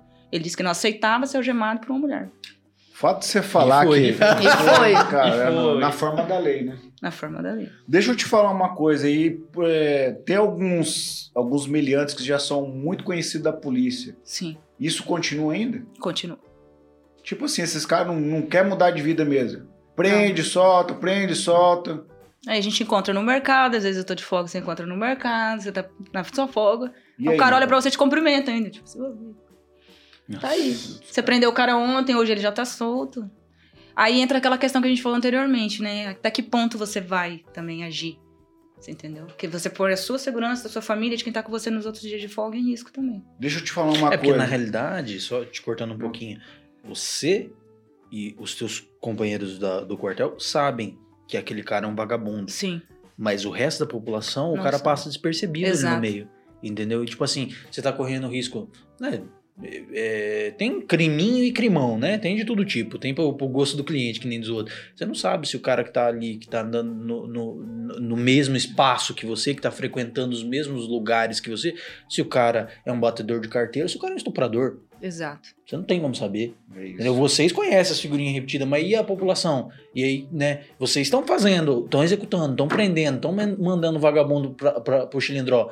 Mas daí tem um mais vagabundo que ele que tá soltando ele? Sim. Deixa eu, eh, puxar um gancho aqui pra gente mudar o assunto. É, Depois da, da- desse governo que entrou, esse presidente que nós temos agora, que aumentou-se o número de cidadãos de bem armado, clube de tiro, clube de caça, diminuiu a, a violência na cidade? Você pode dizer isso, vocês como policial, que estão assim no, no frente ali, diminuiu? Roubo de casa, esses roubos pequenininhos diminuiu? Eu não posso te dar dados, né, referente a isso, mas eu acredito que sim. Teve uma mudança de comportamento. A população andando armado, o cidadão de bem andando armado, faz com que o PEBA ele pense duas vezes, que ele sabe que o número de pessoas armadas aumentou. Então eu acredito que diante disso, automaticamente o número de delitos ele vem diminuindo, né? Você como policial, você defende que o cidadão de bem ele pode estar armado? Sim, desde que faça todos os requisitos não, ali. não, com certeza. Siga o procedimento. Sim. A gente tá falando assim, Thiago, o cara que foi lá, passou pelo psicólogo, fez todo, o cara tá dentro da Sim. lei, armado. Uhum. Você como policial, você defende que o cidadão de bem, ele, Defendo, sim. ele estando armado, ele, ele, ele colabora, vamos dizer assim, para a criminalidade baixar. Sim. Essa questão que eu falei que eu defendo esse motivo é por quê? Porque você, você é muito fácil você entregar uma arma pra uma pessoa. Mas se ela não tiver um mínimo de preparo, exato. capacitação. Qualquer situação, ela acha que ela pode usar arma. Pra qualquer coisa. Brigou com o vizinho, ela "Ah, tem uma arma aqui. Você entendeu? É, específico na cidade de Maracaju, eu percebi, por exemplo, é, a gente sai para trabalhar pela manhã, a gente escuta a rádio. Tem a- o boletim de ocorrência na rádio, Sim, né? as ocorrências, aham. Olha, eu tô falando uma experiência minha, não tenho dados, mas eu percebi que diminuiu muito, cara, muito. Roubo de casa, tipo roubo de tênis, roubo de, de, de roupa, celular. Diminuiu muito, porque agora o cara tá na dúvida, ele Uhum. não sabe se ele pular o muro da casa, se O o que, que cara tá espera, armado o que, que ou espera não. ele lá, né? Se ele vai voltar pra fora de casa, da casa do cara ou não. Ah, porque assim, Thiago, eu vou, vou falar assim, ó, a opinião minha, né, cara? O cara pulou pra dentro do meu quintal, mano, Exato. fogo nele. Propriedade minha. Entendeu? É. Ah, tá certo. Compacto com o seu pensamento. Depois a gente responde aí, vê, arrasta pra fora da casa, vê o que vai fazer. É, até porque vale lembrar que ele, como você falou, eles não têm nada a perder. Se ele tiver uma faca, qualquer coisa ali, mesmo ele entrando na sua casa, ele vai fazer o que ele quer fazer lá. Entendeu? Verdade. E aí tem a segurança das minhas filhas, tudo, né, cara? A gente pensa muito nisso, né? O que, que você acha, então, desse armamento aí pra sociedade aí, cara? Pai, na- quem, quem, tem a quem tem a perder, na verdade, são vocês, né? Somos nós, que somos de família, que temos família pra prezar, entendeu? Pra cuidar. E agora o cara que vai lá, ele já vai com intenção. Uhum. Então ele planeja até certo ponto. Saiu fora do que ele planejou, meu amigo, o cara tá pronto pra fazer qualquer coisa. Então é, é bala, né? É bala. Tem que meter o doceiro, né, cara? Caramelo. Deixa eu, deixa eu te falar uma outra coisa. Tá, beleza, a gente, a gente tem mais coisas aí, né, É, cara? o Mas assunto é, vai, vai com puxando certeza, muita coisa, né? É, como que você, tipo assim, você teve um lance aí também que de, de influencer aí, né, cara? E aí as pessoas, como você disse, né, que as pessoas te conhecem da rede social ali e tal, né? Como é que você concilia isso? Tipo, a, a Juliane policial separada da influencer, como é que você consegue conciliar tudo isso aí? É, na verdade, separar, eu acredito que eu não consigo, né? Polícia, ele é polícia 24 horas. Eu saindo daqui, eu sou polícia. Eu estando aqui com vocês, eu sou polícia. Eu fazendo umas fotos, eu sou polícia. Eu tomando um sorvete, eu sou polícia. Você Não dá daquele separar. programa da Band lá, Polícia 24 Horas. Não dá pra separar. A questão é, com- como você falou, conciliar. E assim, eu tento é, fazer essa, essa diferenciação no modo de falar ou de agir, né? Eu não posso estar sempre engessada, né? E as pessoas sabem isso também. Elas me respeitam, mesmo eu estando paisano como estou aqui hoje, elas sabem que eu sou policial. A referência que elas têm de mim como pessoa é a profissional. Então eu procuro ter o mesmo padrão em qualquer ambiente que eu estou. Mas, por exemplo, assim, nós temos aqui o Thiago, ele tem uma agência de marketing digital, o Thiago Uhum. Torado. É a 454. Até quero fazer um merchãozão aqui lá, nossa agência digital. Se o Thiago quiser chamar você para fazer um trabalho de, de influência, é possível fazer? Você atende isso na tua folga e tal? Eu tô usando o Thiago como referência, mas Sim. isso vale para tudo. Então, depende. Depende exatamente disso, da especificar o que seria feito, né? Tem coisas que eu acredito que não, não convém pra mim. Ah, É o Por tipo ex- de exposição. né? Exato. Até não só a exposição, mas como também, por exemplo, vou fazer uma parceria. Eu não sou, a- não uso. Que os jovens fazem bastante. Fuma narguile. Eu não, Narguilé não ou uso. cigarro de pendrive? Como, é, como é que eu não uso também? não faço. Como é que eu vou fazer? Eu Vou influenciar as pessoas a comprarem algo que eu não utilizo, que não é do meu meio, que eu não acho legal pra mim. Não posso fazer. Mas, por exemplo, uma marca de armas. eu já fiz algumas parcerias. assim, Munição, Sim. pessoal da caça. coisa- Coturno, essas coisas assim, do, do meio militar, eu já fiz algumas parcerias, sim. Pô, legal. Legal, cara. Ô, ô, Ju, a gente tá falando. O, o, o Xandó puxou um gancho que é, é- Na realidade, é uma dúvida que eu tenho e acredito que não é só sobre você, é sobre o meio. Sim. Você me falou que você é policial 24 horas, e óbvio, né? é, Porque na realidade você, que nem nós estávamos falando antes, que você, você acaba sendo uma referência, né? Ainda mais você que tá ligada na- nas redes sociais aí, como influenciador ou não, você tá nas redes sociais. Você tá na rede social, o povo acha que é, tá, mora dentro da tua casa junto contigo, né? Criou-se esse, esse estigma É hoje com as redes mesmo. sociais. Como, como que é a, a sua conciliação de vida pessoal com esse embate da polícia? Porque, cara, com, com- puxando para um lado, tem que ser muito homem para ser polícia, né? É, tem, tem, que ter, tem, tem que ter o jeito para ser polícia. Como que você lida com isso na tua vida pessoal? Porque, Deus me livre, eu não podia ser polícia não, moço. Porque para mim perder a paciência é dois palitos.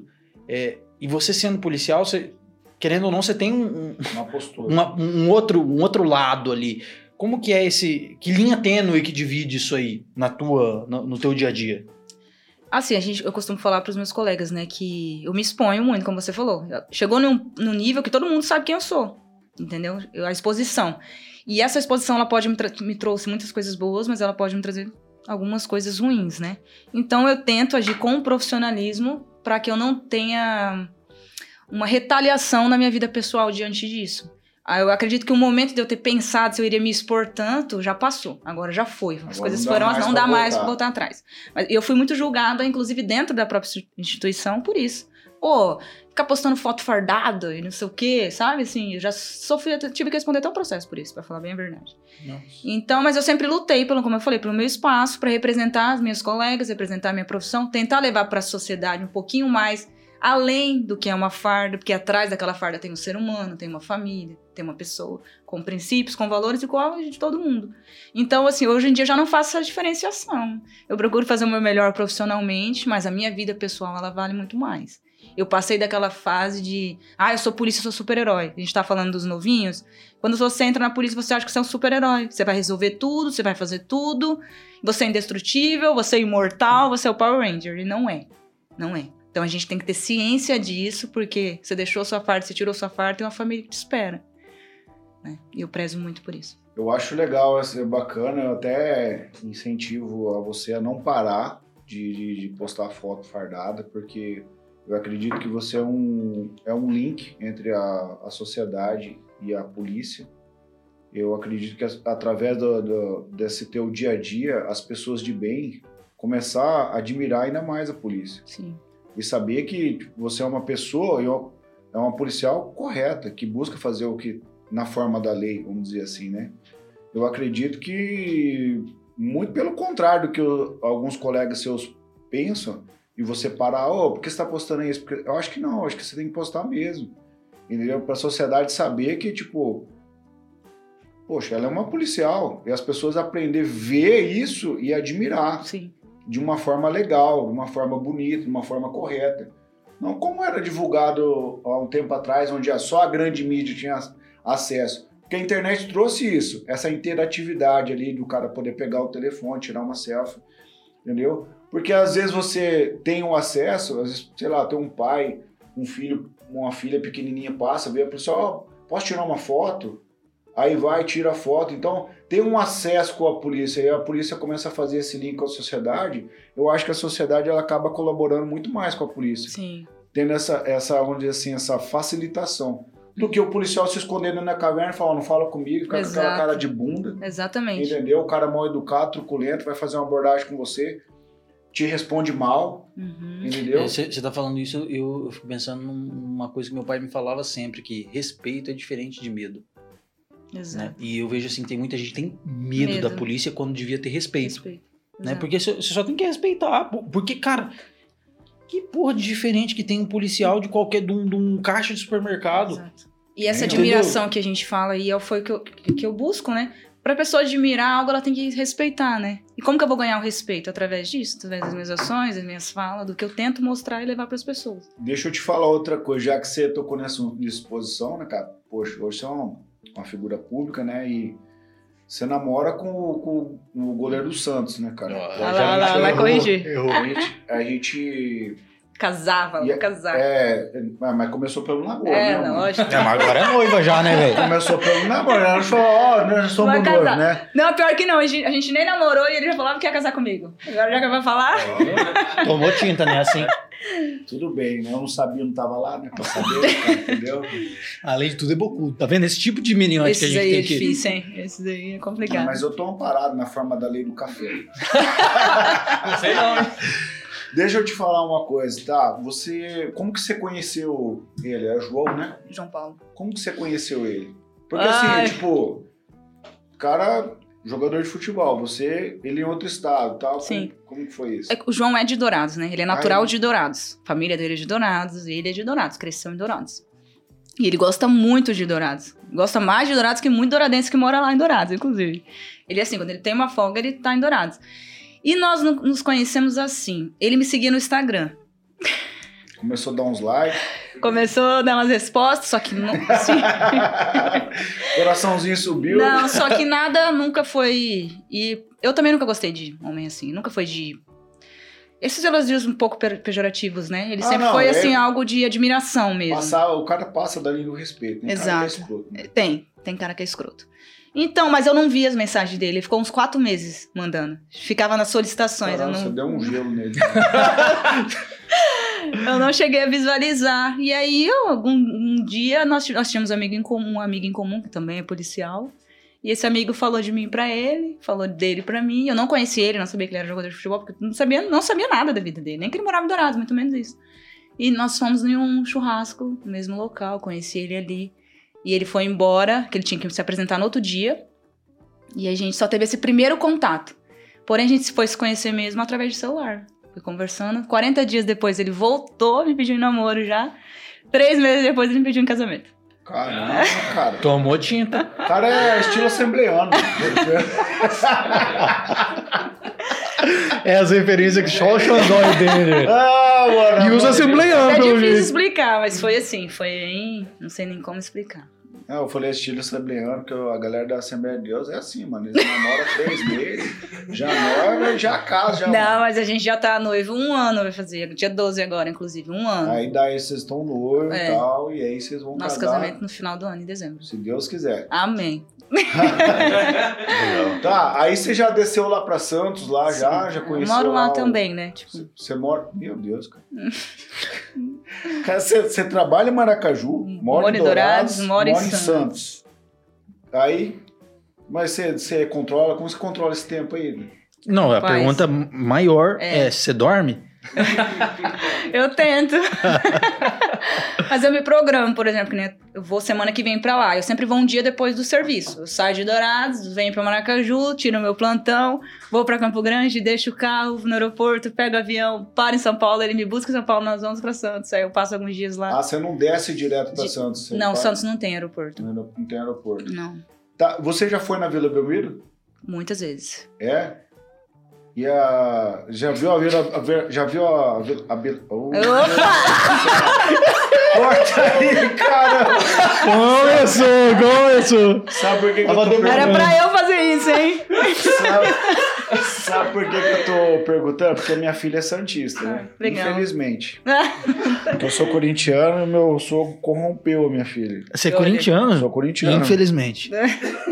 Sou corintiano e a, a minha filha, eu prometi pra minha filha que eu vou levar ela na, na, na Vila Que Belmiro. legal. Não sei quando ainda, né? É, eu queria perguntar antes, mas eu acabei gaguejando. Lá, você já viu a Vila Belmiro lotada Sim, já. ali? Que eu sei que aumentou lá e tal, né, cara? É emocionante. Eu não, não fui em outros jogos em outros lugares já. Fui em Curitiba assistir ele jogar, fui em Mirassol, mas ali a Vila Belmiro. É, É outra vibe. os caras são. É, é de arrepiar mesmo. Assim. Porque você, sabe o que eu tô perguntando pra você? Você já foi em estádio de futebol? Assistir jogo de futebol? Eu não gosto muito de futebol, não. Tudo bem. Você já assistiu o jogo do São Paulo, Morumbi? Morumbi. Morumbi. Eu tive uma oportunidade de assistir um jogo do Fortaleza em Fortaleza. Eu Uhum. não. Eu não tive. Não fui em estádio de futebol, cara, mas, cara, quando a torcida organizada começa a cantar, velho. Uhum. É um negócio assim É. diferenciado. Os caras puxam aquelas bandeiras, cara. Sim. E é o jogo inteiro. Ô, Thiago, é 90 minutos os caras batendo tambor, cara. E cantando. Deus me livre. Empurrando. Os caras vivem pra aquilo ali. O João fala isso. Ele fala, amor, tem gente que vive pra aquilo ali. É, Eles sofrem junto. Eles vibram junto, entendeu? É bonito de se ver. É emocionante mesmo. É algo que mexe assim com você. Eu, eu admiro demais. Tá ligado que ele tá numa posição assim muito É. complicada, né, cara? Se Sei. ele levar um frangão, a galera É. vai em cima dele, né? Mas é, graças a Deus é, a torcida gosta muito dele. Gosta muito mesmo dele. Assim como ele, ele é santista. Nossa, ele é muito santista. Então, ele honra o manto, né? Como eles falam, ele honra o manto com amor e dedicação. E a galera do Santos conhece você? Quando Cara, olha, Santos? já. Quando eu posto alguma coisa ali, tipo, as pessoas pedem pra eu mandar mensagem pra ele, sabe? Enfim. E quando eu tô. Já aconteceu de andar na vila, as pessoas saberem que é eu. Pela camiseta, alguma coisa assim, né? Sabe que é eu. Caramba, né, cara? Bom, legal. Isso é legal e é perigoso também, né, cara? Ao mesmo É, não, tempo. você, você- é que na realidade assim, você já tinha uma exposição, né? Você- como, como tem a sua, a sua vida na rede social, vamos Sim. colocar ali, você já tinha uma exposição. Você ganhou uma exposição extra, Maior, né? maior, É, sim. em, em esca- você escalou o negócio que nem do outro. Escalou. Deixa eu te falar uma, uma, uma coisa que a gente conversou no backstage também. Tá, você falou que tem data marcada o casamento, e aí, vai deixar a corporação? Vai deixar de ser policial militar? E como eu te falei também, deixar é uma palavra muito forte. Deixar, não. É, a princípio, eu, eu tenho que tomar uma decisão, né? E toda decisão, ela tem uma consequência. Eu tive que parar um pouquinho pra pensar o que eu ia fazer. Infelizmente, não tem como conciliar dessa forma que nós estamos por muito tempo. Afinal de contas, nós vamos casar. Seremos um só, né? Eu preciso estar ao lado do meu marido, preciso estar ao lado do meu esposo. Então, eu penso, inicialmente, me afastar temporariamente. Se eu vou ter que fazer um vídeo e explicar para as pessoas que é temporariamente, porque assim, eh, isso até gerou uma certa cobrança para mim. Eu tirei férias em fevereiro, como todo ano eu tiro, fiquei 30 dias lá, e eu postava qualquer coisa, as pessoas respondiam: saiu da PM? Saiu da PM? Saiu da PM? Tipo, assim, elas não perguntavam se eu estava bem, você não perguntava, você entendeu? Entendi. Só perguntava se eu, da, se eu saí da PM.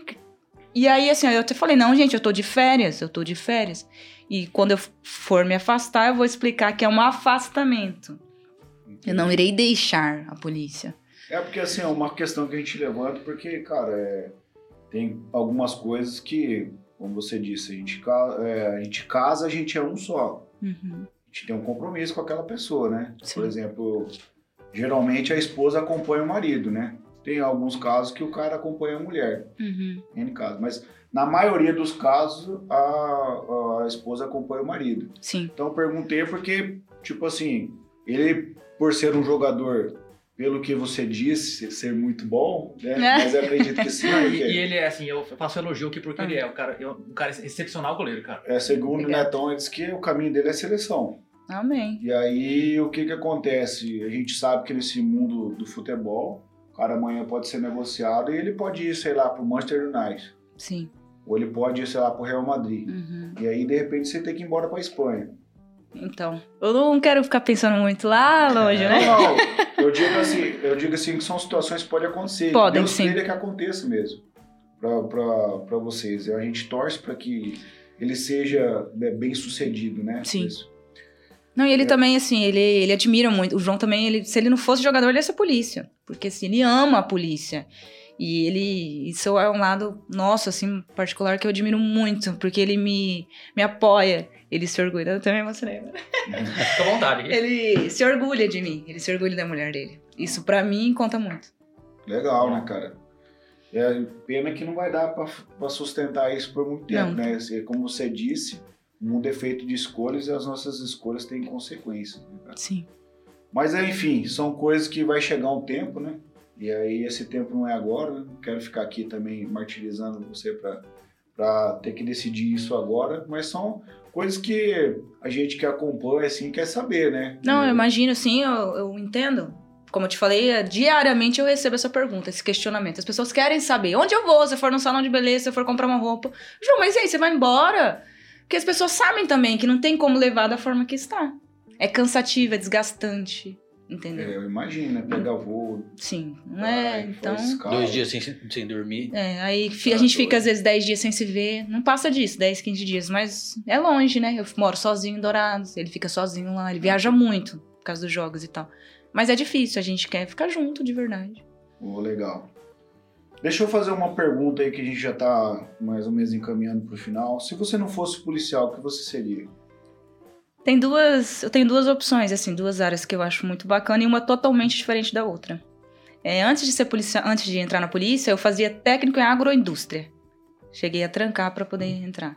Então eu gostava dessa área do campo, secagem de grãos, agronomia. Eu acho muito legal. Eu gosto do campo, Do agro? do agro.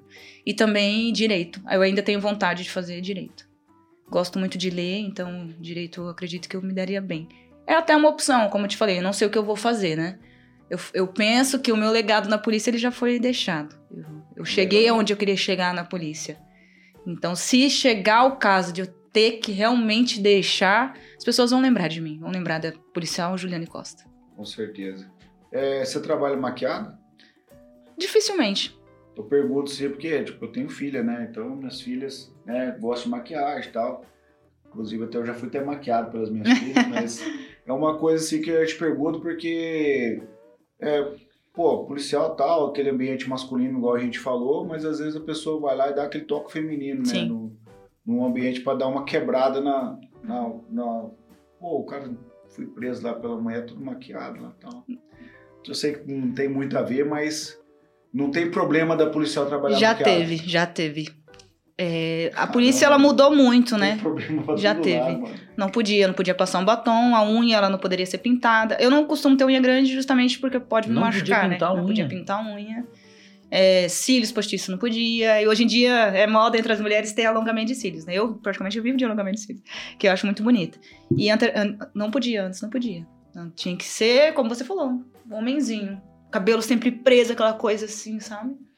Então hoje em dia evoluiu bastante. A polícia ela evoluiu bastante. Ela teve que se adaptar também, né? Às mudanças, assim, ao É porque, crescimento. querendo ou não, a polícia depende de gente, né? Sim, exatamente. A corporação precisa de gente que queira fazer parte dela. Então, Uhum. se é uma coisa é, que Não. não atrai ninguém de nenhum jeito, É. porque, claro, tem muita gente que tá única e exclusivamente pela honra. O cara paga qualquer preço pra estar lá. Sim. Tem muita gente que vive Sim, tem.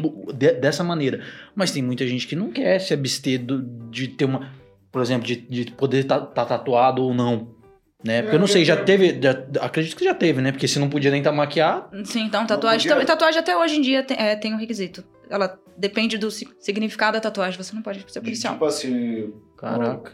ter uma tatuagem de palhaço. Não É. posso Não, isso. não, nunca. nunca.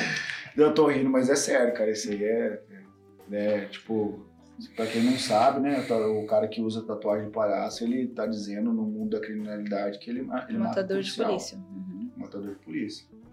Então o cara. Isso é bizarro, né, cara? Sim. E, e você acredita que tem gente, como vocês falaram, um inocente, leigo, leigo, leigo. O cara tem um coringa tatuado.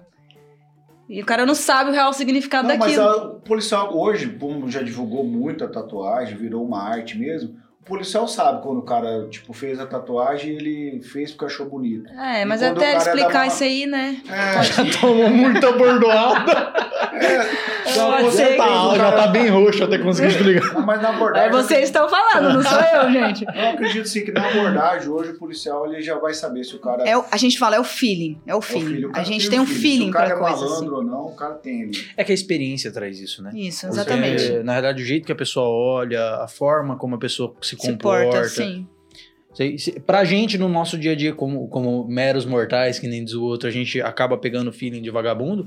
Você imagina um policial que tá lidando diretamente com o vagabundo, né? Exatamente com, com isso. Eu tenho M tatuagem pro cara fazer, o cara vai fazer de palhaço. Pra você ver. Entendeu? Então o cara, ele tá assinando também um negócio pra chamar atenção pra ele Tá forma, bravo. De forma negativa, né? Mas aí um detalhe, você falou da mulher também, que vale falar pra vai que as meninas, né, tem esse receio, alguma coisa assim também.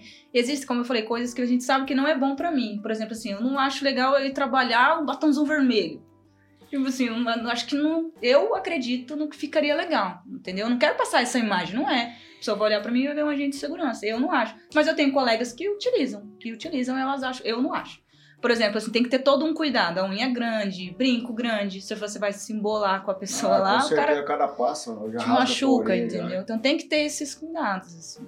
Qual que é a tua. Cara, deixa eu perguntar. Não é cargo, né?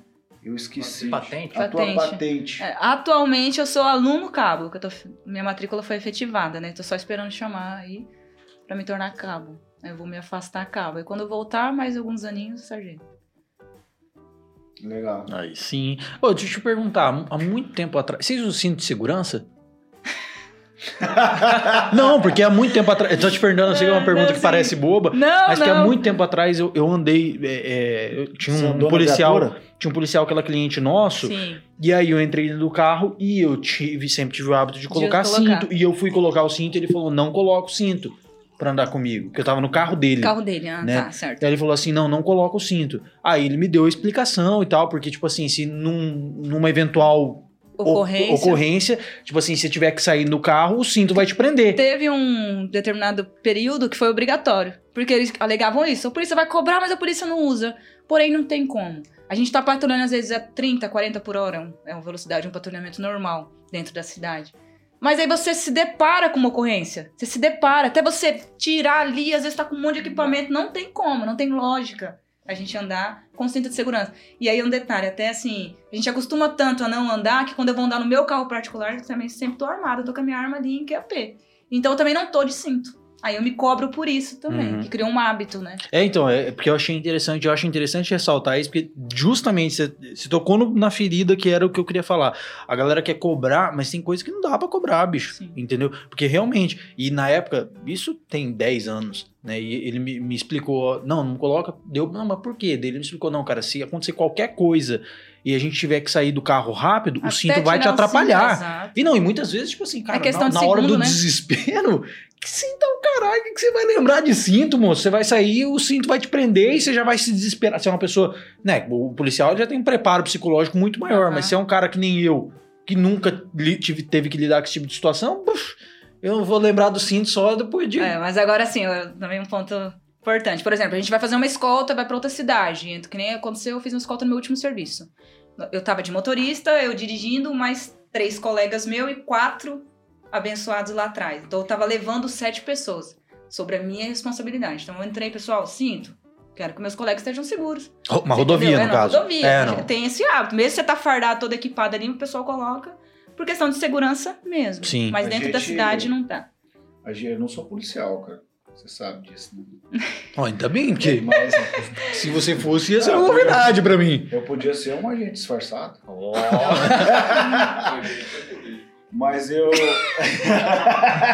É, tem uma diferença que as pessoas normalmente às o, agente, sabem. o agente policial federal. porque- Civil, federal, pode ser. Porque mas- eu tenho um amigo meu que é policial federal, ele falou, eu sou agente.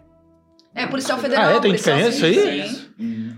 Policial militar, ele é um policial militar. É diferente disso. Ele não é um agente. Pode ser um agente de segurança pública, mas ele é um policial militar. Eu não sabia que tinha essa distinção, não. E aí, Legal. Só voltando ao assunto do cinto lá, a gente tinha um protocolo de não usar cinto de segurança na estrada de chão. Deslo- Deslocamento com carro na estrada, tipo, vicinal de fazenda. Uhum. Tá, tá, tal, por quê? Porque tal, a gente perdeu um colega de profissão, até o, eu não sei se você chegou a conhecer ele, o Graxinha. Não. A- O apelido dele era Graxinha. Não, porque ele é cidadão de Thiago dá umas Marcos, risadas né, Thiago? aleatórias, assim, né? Contando piada, porra. É cada, é cada caso aqui, você lembra tudo da cabeça. Não, cara, você, é, que você pariu, não consegue mano. vivenciar com um cara desse. Cada episódio ele tem uma história. história e nova. o cara, cara, toda vez uns nomes esquisitos, graxinha, velho. É Ah, me desculpa, cara. Lá perguntando pra ela. Tipo assim, não é o José falando de tal, graxinha. Porque o cara morreu num acidente e ela é policial, ela poderia saber quem é o cara que morreu. Tá certo, Eu Xandó, tá certo, tá certo. Vai. E ele, Enfim. mo- e ele morreu é, numa estrada vicinal e ele tava com o cinto de segurança e ele tombou o carro na ponte. Tipo, ele tava indo com a caminhonete dele, veio outro carro e ele, ele tirou o carro pra não bater. E quando bateu, ele virou, caiu, ele não conseguiu tirar o cinto e morreu afogado. É, mas. Então, esse tipo de situação, e o colega que estava do lado dele saiu do carro e não conseguiu destravar o cinto. Nossa. E aí a gente tem esse, esse hábito de não usar o cinto de segurança no deslocamento de fazenda. Então, mas tem um caso, esse talvez você conheça. Acho que é Benhur o nome dele. Ele é filho de um, de um, de um- Eu não sei se ele era policial, ele era. Ele trabalhava pra polícia, agora não sei se civil, militar, o que ele era. Inclusive, ele faleceu há uns quatro anos atrás num acidente de moto em São Paulo. E o filho dele sofreu um acidente em estrada de chão, sem cinto, e o filho dele, cara, até esses tempos atrás era difícil andar. Porque ele estava sem cinto, o carro capotou, ele caiu pra fora do carro, o carro, né? Então, assim. É bem complicado essa situação, sim. né? É, não, é. Você, você tem um É, mundo de possibilidades, sim, né? Exatamente. Mas para todos os efeitos, usem o cinto de segurança. É. Se você não for policial, Se É, você não. não for policial, né, então use o cinto de segurança. e se você for na rodovia, usa É, eu também. uso também. Eu sou o cara que coloca coisa pra baixo astral aqui, viu? Ah, é? Ah, Mas, Você eu prepara. já subi lá em cima agora, então. Não, por que, que eu falo isso aí? Eu, por que, que eu vou fazer essa pergunta? Se você quiser responder, você responda. Se você não quiser, também fique à vontade. Por que, que, eu- que é interessante? Porque, como o Xandó falou, o propósito do café é transformar a vida de pessoas. Certo. né? Então, cada pessoa que vem é uma pessoa foda, com uma história foda, que acaba transformando a vida de outras pessoas pela sua vivência, Certo. né? Pelo que cada um passa. E eu sei que em 2020 eu vi um vídeo seu, né? Que você passou por altos e baixos aí, Uhum. né? Você passou por problemas emocionais e coisas. Sim. E eu não quero saber os detalhes de o que, que você fez pra você chegar no fundo do poço. Uhum. Mas eu quero que você fale como é que você ressurgiu das cinzas. E pra- porque pra nós é importante. Muitas pessoas passam isso, né? Uhum. ou tem uma depressão, um problema emocional, ou a saúde mental decai. E eu sei que você passou por isso e eu gostaria que você pudesse trazer isso pra gente. Como, como, como forma de você ajudar as outras pessoas que estão passando por esse momento, né? Não, interessante. Obrigado pela sua pergunta. Eu também acredito que a minha missão aqui hoje vai ser essa. Mostrar para as pessoas também aquela que parece ser forte, inabalável. Pode é ser a uma casca pessoa... grossa da Exato. polícia com a, a pessoa do Giuliani, né? Pra eu gravar aquele vídeo, eu ensaiei muito. Assim, porque eu ia me expor de uma forma que eu não sabia o que ia vir depois, né? Foi surpreendente pra muitas pessoas, teve assim milhares de visualizações, milhares mesmo, compartilhamentos. Enfim, muita gente me procurou e me procura até hoje devido àquele vídeo que eu postei Olha no que legal. Instagram, pedindo ajuda. Realmente perguntando o que você falou. Não o que me levou pra lá, mas o que eu fiz pra sair de lá. E é o que eu sempre falo, Pra sair de lá, basta você querer. Não adianta assim, a sua família te falar o que que você precisa fazer, o psicólogo falar, o psiquiatra, o padre, o pastor. Não, é você. Eu falo que eu me tirei do fundo do poço. Precisei de ajuda, com certeza. Mas a partir do momento que eu tomei a decisão que eu iria me tirar de lá, eu consegui me salvar, digamos Mas assim. em que momento você percebeu que isso realmente estava te atrapalhando, ou não era mais a Giuliani, ou... Exatamente, você definiu aí, eu não era mais a Juliane. Eu sempre fui uma menina muito alegre, falante, eu falo alto, eu dou risada, eu sou extravagante, assim, como pessoa, né? E por um determinado momento eu fui percebendo que eu não estava sendo eu mesma. O meu brilho, ele foi sumindo. As pessoas falavam isso pra mim. Ju, mas você não é assim. Cadê aquela Ju alegre e tal? E eu não conseguia identificar o porquê. O que tá me deixando dessa forma? Eu não sabia. Só que eu resolvi procurar ajuda. Eu resolvi procurar ajuda profissional. É, pro- e assim, pra você ver como que nós somos vulneráveis mesmo. Eu não quis procurar uma ajuda onde eu morava na época, porque eu tinha vergonha da exposição, não queria que as pessoas soubessem. Ah, eu fui no psicólogo, psicólogo é coisa de louco, psiquiatra é coisa de louco. Eu tinha esse preconceito. Então eu não queria que ninguém, nem minha família sabia. Eu fui procurar ajuda sozinha. E aí, a partir do momento que eu tive um laudo, e eu tenho esse laudo até hoje, eu pe- pe- penso em fazer um vídeo 2, continuação, porque eu Então- tenho esse laudo. Então faça, por favor, faça. Eu tenho esse laudo até hoje do Dr. Ricardo, lá de Campo Grande. Ele é psiquiatra, ele alegou ali, ele escreveu. E assim como a gente tem admiração pela polícia, o respeito eu tenho pelos médicos também, né? Então ver um médico olhando pra mim, escrevendo aquilo lá, quando eu li aquele laudo dizendo que eu estava. Ele me explicou que a depressão ela tem três níveis, e eu estava do segundo indo pro terceiro, pro pior. Com, também estava com transtorno de ansiedade generalizado. Então eu tava assim num período da minha vida que eu me perdi de todos os sentidos, assim, eu não era mais, eu não era ninguém, sabe? Eu tava realmente, como eu falei naquele vídeo, no fundo do poço. Por diversos fatores que me levaram àquela situação. Mas algo desencadeia, né? Sempre a gente consegue identificar uma situação que Tem te um leva para aquilo, né? exato, um gatilho.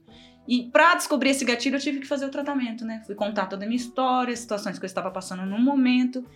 E aí, assim, tudo começou quando eu sofri um acidente num curso da polícia que eu fiz. Eu fiz um curso em Campo, em Campo Grande em 2018, início, e eu me acidentei de moto nesse curso, durante a instrução. E arrebentou meu joelho. Depois desse acidente, eu fiquei seis meses sem trabalhar. Seis meses de atestado. Seis meses afastada. E durante esse afastamento, eu não fiz nada. E é aquilo que a gente fala, né? Cabeça vazia, oficina do diabo. Eu não fiz mais nada, eu não me sentia mais. Não tinha... E quando eu voltei do atestado, eu tive que ficar trabalhando na seção administrativa. Eu não fui trabalhar pra rua, que é onde eu gosto, onde eu me identifico, é o que eu sei fazer, é o que me deixa com a vibe lá em cima, sabe? Eu fui trabalhar na administrativa e fiquei trabalhando durante um ano. Então ali eu fui me vendo desmotivada. Eu perdi a paixão pela vida. Perdi o brilho, perdi o encanto. Aquela adrenalina que te. Exato, Fazia- que me faz vibrar, que me deixa viva, que me deixa. E todos nós temos algo assim. Com Todo mundo certeza. tem. E o meu era é a minha profissão. Eu gosto de fazer, eu gosto de servir as pessoas. Isso eu tenho como missão de vida. Não, em todos os sentidos, nós estamos aqui nessa terra para servir as pessoas. Então eu não estava servindo ninguém. Muito pelo contrário, eu estava me fechando. Estava assim, eu fiquei acuada. Tanto é que eu falo que quem me conheceu nessa época não sabe a Juliane que é hoje. A Juliane que existe hoje, ela é a Juliane antes de 2018, porém uma versão melhorada. Entendeu? Porque eu tive que me conhecer, eu tive que olhar tudo que estava aqui dentro, Se bagunçar, reinventar. se reinventar, exatamente. Mas poder continuar com, com a minha visão, com os meus princípios, com os meus valores. E por um determinado tempo eu perdi isso. Perdi isso. E fui buscar me encontrar e consegui me encontrar. Olha, eu falei pra você, o cara mais Não, perigoso aqui nessa mesa é o Neto, cara. Nossa, as perguntas deles são. Faz hora que eu tava reflexivo aqui, tanto É, é, que eu parei ele de perguntar. quietinho, eu- ele- Será que eu pergunto ou não? Porque não, não, mas eu acho interessantíssimo São falar coisas sobre que a gente traz à tona que a gente às vezes não quer lembrar, né? Mas assim, eu achei importante justamente porque o propósito do café é esse, é a gente acabar impactando a vida Uhum. das pessoas. E a sua história realmente ela traz isso, né? E eu também entendi exatamente isso, que as situações que acontecem na nossa vida, quando você supera elas ou quando você tem um certo aprendizado, é você contar para as outras pessoas para que sirva de inspiração. Às vezes não na mesma situação, mas que dali ela possa ver que qualquer pessoa, qualquer um, está vulnerável a errar, cometer falhas, mas o que você vai fazer com isso? Eu decidi mudar, eu decidi me salvar. Eu olhei pro espelho, eu me via feia. Não que eu seja linda, mas eu me via feia, eu me via acabada, sem autoestima. Tive vários problemas de saúde por causa disso. Descobri até um cisto no cérebro. Teve um período que eu descobri um cisto no cérebro. Passei mal, vivi em hospital com crise de ansiedade. E, como eu te falei, eu escondi isso de todo mundo. Eu passei tudo sozinha. Sozinha, literalmente. E eu decidi me resgatar. Cortei pessoas da minha vida. Entendeu? Tive que cortar pessoas da minha vida, tive que cortar amizades da minha vida. Pra poder me. Porque, assim, o ambiente, ele realmente influencia. Com certeza. Então eu saí do meu ambiente e estive em outros ambientes que não eram os meus ambientes. Eu não conseguia ser eu mesma. Entendeu? Deixa eu te falar uma coisa e antes de a gente fazer a última pergunta, é, você nesse período que você passou, você se reencontrou como pessoa, você desenvolveu uma espiritualidade, uma fé? Com certeza. Você tem uma fé cristã? Qual é o seu entendimento de fé aí? Eu, eu cresci na igreja. Tenho uma família aqui que sempre cresci na igreja, enfim. É, igreja protestante, né? Minha família toda é protestante. Tive uma experiência na igreja católica, como eu falei sobre preconceito, eu sempre fui uma pessoa também muito assim, 8 ou 80, sabe? E por um determinado tempo eu tinha, eu cresci assim, negando a igreja católica, achando um absurdo, na minha visão, porque eu fui conduzida pelos meus pais a esse ensinamento. Porém, eu tive uma experiência muito bacana na igreja católica. Tive um. Eu pude quebrar esses preconceitos, então hoje em dia, assim, eu tenho um carinho muito grande. Respeito. Um respeito, exatamente, o que eu não tinha. Eu tenho um respeito muito grande pela igreja católica, mas o meu jeito, digamos assim, sabe, eu me encaixo melhor na protestante. Eu gosto, eu me sinto bem. Você vai em alguma igreja? Vou em alguma igreja. Ah, Na verdade, assim, eu assisto culto online e quando estou em São Paulo eu gosto de ir lá ver. E eu tive sim, eu via nessa situação e realmente eu falo que, que, lógico, que foi Deus que me curou. Mas eu precisei passar, hoje eu entendo que eu precisei passar por isso. E se ele me permitiu passar por isso é porque ele sabia que eu iria aguentar. Então você fala que você caminhou pelo Vale da Sombra da Morte. Exato. E aí a pergunta que as pessoas fazem, em algum momento você pensou em desistir? Desistir da vida, não. Porque assim, eu tenho, eu tenho duas. Na época eu tinha duas armas em casa. Eu poderia muito bem acabar com o que eu tava sentindo, porque é um sofrimento enorme, é uma angústia, é uma. É algo assim, só quem passa sabe. Não adianta eu tentar descrever se você nunca passou. Eu não posso descrever. É só quem passa por isso que sabe. Então você quer acabar com aquilo. Você quer acabar literalmente com aquilo. Só que por crescer na igreja e ter todo esse ensinamento, essa base, eu não consigo tirar minha vida, eu não tenho essa capacidade. Por mais que eu queria que o sofrimento acabasse, eu não seria capaz de eu mesma tirar minha vida. Porém, se eu continuasse daquela forma, uma hora ou outra ia acontecer algo comigo. Eu ia estar dirigindo um acidente, porque eu vivia com a cabeça, sabe? O remédio, eu tomava, eu cheguei a tomar remédio, né? Segui todo o protocolo que os profissionais me indicaram, então eu fiz o tratamento certinho. Mas poderia muito bem acabar a minha vida de outra forma. Eu ia me entregar, entendeu? Entendi. E aí teve esse ponto aí de, de inflexão que ou eu me entregava ou eu, ou que- acorda. Você sabe que esse problema que você enfrentou é a realidade de muitos policiais, Sim, né? Muitos, exatamente. Aí, é o ponto. né? Nessa época do vídeo, assim, o que veio de policial falar comigo, assim, homens, casca grossa, que fala, Juliane, cara, você me descreveu ali. O que, que eu faço? Me ajuda. Que nem eu falei. Esse, esse vídeo aí foi um divisor de águas na minha vida. Divisor de águas. Porque pessoas que eu nem imaginava que passavam situações parecidas, que pra muitas às vezes é frescura. Porque eu tive uma pessoa muito próxima que falou isso pra mim, que era frescura. Então, assim, eu É, hoje poder ajudar não só os colegas meus de trabalho que passam por situações que eles me procuram. Hoje, até hoje, meus colegas de trabalho me procuram. Ju, tô com a situação assim, cara. E eu peguei isso como missão mesmo, como, como poder você ajudar. disse aí mesmo, né? É, não sei se você conhece o Rodolfo Abrantes, mas ele tem uma música que ele diz assim que das minhas feridas sai um poder para curar. Então, eu acredito que da, como você disse, só quem passou que sabe. Tive essa experiência com minha esposa. Tipo, já comentei isso aqui no café. Foram dias negros Nebulosa, eu imagino. que não tem o que você fazer por aquela pessoa que não tem o que muda o dia dela. Exato. Ela, e ó, como você disse, a pessoa vai se escondendo. Só que a minha esposa é uma cidadã comum. Ela não precisa sair de casa para enfrentar o desafio que você tem que enfrentar. Você imagina uma pessoa passando isso e tendo que ir trabalhar.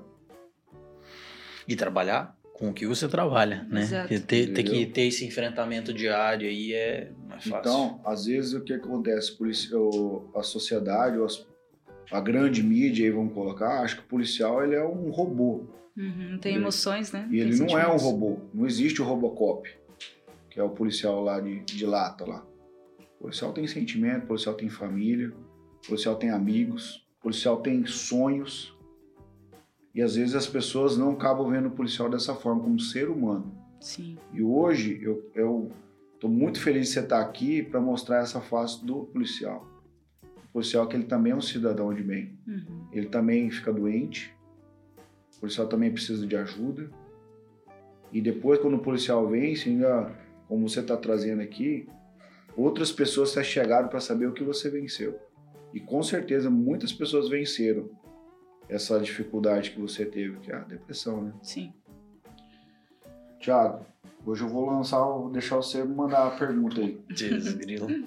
Essa pergunta, quem faz é o nosso amigo Álvaro. Eu não. Eu, eu vou fazer igual a Vadinho. Quem é Rufino? não, é, é, eu não sei se chegou a assistir algum episódio nosso até o final, mas no final a gente tem uma pergunta que ela é emblemática para pro, pro, pro propósito que a gente traz aqui. Que o propósito, na verdade, é o quê? é conhecer as pessoas de fato, né? Porque você tem tua profissão, você é policial, você... mas ah, esse final foi, foi categórico para trazer o que a gente quer saber, que é o ser humano que tem por trás disso tudo. A gente quer saber quem é você. Quem é Juliane? Como quando você olha no espelho, você pensa assim, quem sou eu? Quem que você vê? Hoje, hoje eu me vejo uma mulher forte. E não forte no sentido de força, de polícia, de força, ah, policial, profissional, não, mas uma mulher forte. Que se tornou fraca para que pudesse ficar mais forte ainda. Essa sou eu. Que legal. Tá vendo? Aprendendo. Completar os- é, dar suas considerações finais, né, Netão? Eu quero fazer mais uma pergunta. Você abriu, abriu, Quase não perguntou. abriu a É, caixa de abre- Pandora abre- agora. Não, eu quero. Sempre uma pergunta hipotética. Se você partisse hoje, como você gostaria de ser lembrada? É dessa mesma forma que eu acabei de descrever. Ou, assim, eu não tenho medo de morrer. Isso até minha mãe às vezes briga comigo. Eu falo, mãe, assim, minha mãe é aquelas pessoas que assim, ai, fulano morreu, fulano tá doente. Eu falo, mãe, se tiver que acontecer, vai acontecer. Então, eu- com isso eu sou muito em paz, sabe? Uhum. Se hoje acontecesse isso, eu quero ser lembrada como uma pessoa que lutou pelos seus sonhos, que procura onde está deixar a sua presencinha em cada pessoa e falar de Deus sempre, onde Amém. for. Amém. Amém. Considerações finais. Pô, demais, velho. Ô, achei legal demais. Porque na realidade, é, a gente tava falando antes, né? Não, não gravamos essa parte. Mas eu sempre tive uma admiração muito grande pelo sistema policial. Porque, cara, é quem faz o trem funcionar. Entendeu? É, Quem garante- é, é quem garante que isso aqui não vai virar uma anarquia louca. Exato. Entendeu? Que todo mundo vai falar o que é direito meu e não, o que é direito meu é direito meu, o que é direito seu é direito seu. E aí, quem que divide? Qual que é a linha tênue que fala onde que é- começa o meu direito e onde termina o teu? Entendeu? Então, a polícia é responsável por mostrar para as pessoas diariamente é- aonde essa linha tá. Né? Então, eu admiro, sempre tive uma admiração muito grande. É muito legal ver uma mulher fazendo esse tipo de coisa, porque assim, existe um estigma, né? Não só na, na polícia, mas em vários trabalhos onde existe mais força, é, é um trabalho mais robusto, existe, existe essa distinção do feminino e do masculino. É muito legal ver que tem uma mulher forte, como você mesmo disse, na polícia, que faz um, um puta de um trabalho, não só dentro da polícia, mas mostrando o que a polícia é de fato para as pessoas leigas. É, obrigado por ter vindo aqui, por estar mostrando tudo isso aí pra gente. É, acredito que, espero que tenha uma outra oportunidade pra gente fazer de novo, porque eu acho que tem muito assunto pra sim. gente abordar. A gente deu uma brincada, falou sobre coisas que acontecem no dia a dia, e tem muita coisa que mais que a gente pode falar para abrir os olhos, porque eu acho que dentro do nosso propósito, talvez essa seja a, a cereja do bolo, é a gente abrir os olhos de quem tá vendo isso aqui para realidades distintas. Porque o que você vive, só você é capaz de viver. Eu não posso viver o que você vive. Então, obrigado. Que agradeço. Cara, eu, por defender a- e viver essa fé cristã também, eu quero falar duas coisas que é, deixou bem claro aqui pra mim aqui. Primeiro, eu tô de frente com uma mulher que diz lá no Salmo 23 que ainda que eu andasse pelo vale da sombra da morte, não temerei mal algum, porque tu estás comigo. E depois, lá no livro de Coríntios, diz assim também que a saber foi me dar um espinho na carne, que eu orei três vezes e Deus não me tirou para saber que eu sou fraco e o poder de Deus se aperfeiçoa na minha fraqueza. Porque quando eu estou fraco, então eu sou forte. Uma pessoa de verdade, uma pessoa real, uma pessoa que veio aqui abrir o coração para nós, com todas das, das duras dificuldades do policial tem, tanto o preconceito da sociedade, depois sendo o seu rosto na sua rede social, tentando fazer esse link com a sociedade, você se expôs, não teve medo das retaliações, dos haters, sofreu o preconceito dentro da corpor- corporação, dizer, ó, para com isso, tal, não precisa disso, mas tendo o entendimento que isso era para o bem, você seguiu em frente.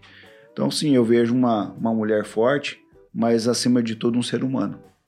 Uma pessoa que é de verdade, que sofre, que sente fome, que não dorme, que passa sede, passa fome, e isso que a gente procura, pessoas de verdade.